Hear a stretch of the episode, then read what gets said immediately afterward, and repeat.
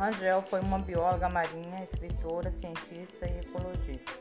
Ela nasceu em 27 de maio de 1907, na Pensilvânia, nos Estados Unidos, e faleceu em 1964.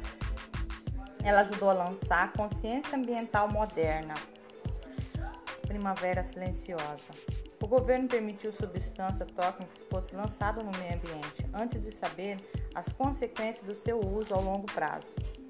A inseticida à base de hidrocarboneto, clorato e fosfato orgânico alterava os processos celulares das plantas, animais e até na saúde dos humanos. Nessa época corrida da indústria química buscava lucro e do controle da indústria química. Ele não estava preocupado com a população enquanto o governo dava sua aprovação. Ela questionava o direito moral do governo de deixar seus cidadãos desprotegidos. Diante daquela exposição química, ela também até usou as suas, uma frase dizendo assim: Será que será que alguém acredita que é possível lançar tal bombardeio de veneno na superfície da Terra sem torná-la imprópria a toda a vida? Que na verdade não poderia, né? É, ela chamou inseticida, mas sim de biocida, que era a morte da vida, né? Na Terra. E as pessoas não estavam preocupadas com isso, hein? Depoimento a uma comissão do Congresso, ela assegurou que um dos direitos humanos mais básicos deveria ser direito do cidadão de estar protegido em seu lar contra a intrusão de venenos aplicados por outras pessoas, devido à ignorância, à cobiça e à negligência. Né?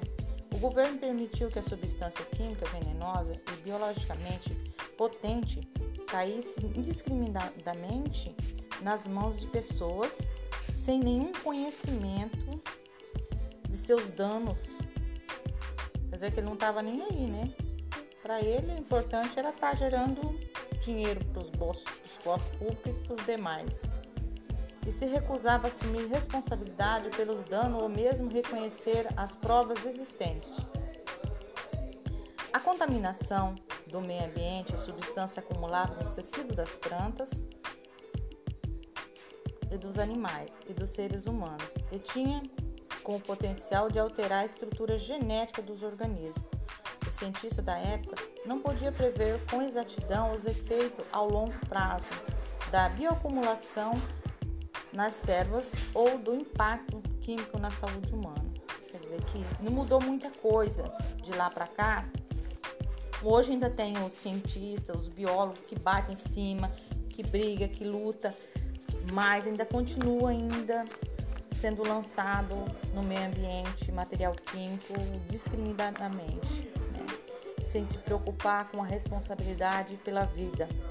Porque quando se acaba com a vida, tanto marinha quanto terrestre, quanto, quanto a, a, aquática, a contaminação das plantas, nos animais, os seres vivos também pagam por isso.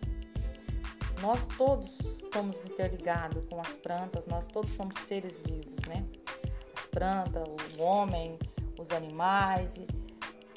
Então tá tudo ligado. Se você destrói a planta, você destrói os animais. Destruindo os animais, destrói os humanos. Então, a grande preocupação hoje é que essa geração futura aí cuide mais do meio ambiente, que se preocupe mais em proteger a vida, porque protegendo tudo isso vai proteger a vida na Terra, proteger a vida humana.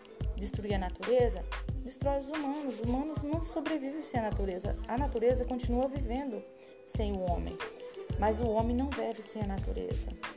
Então devemos sim cuidar do meio ambiente. A grande preocupação é esta que a geração futura possa fazer muito mais do que a gente fez, do que nossos antepassados fizeram, né? Então é isso.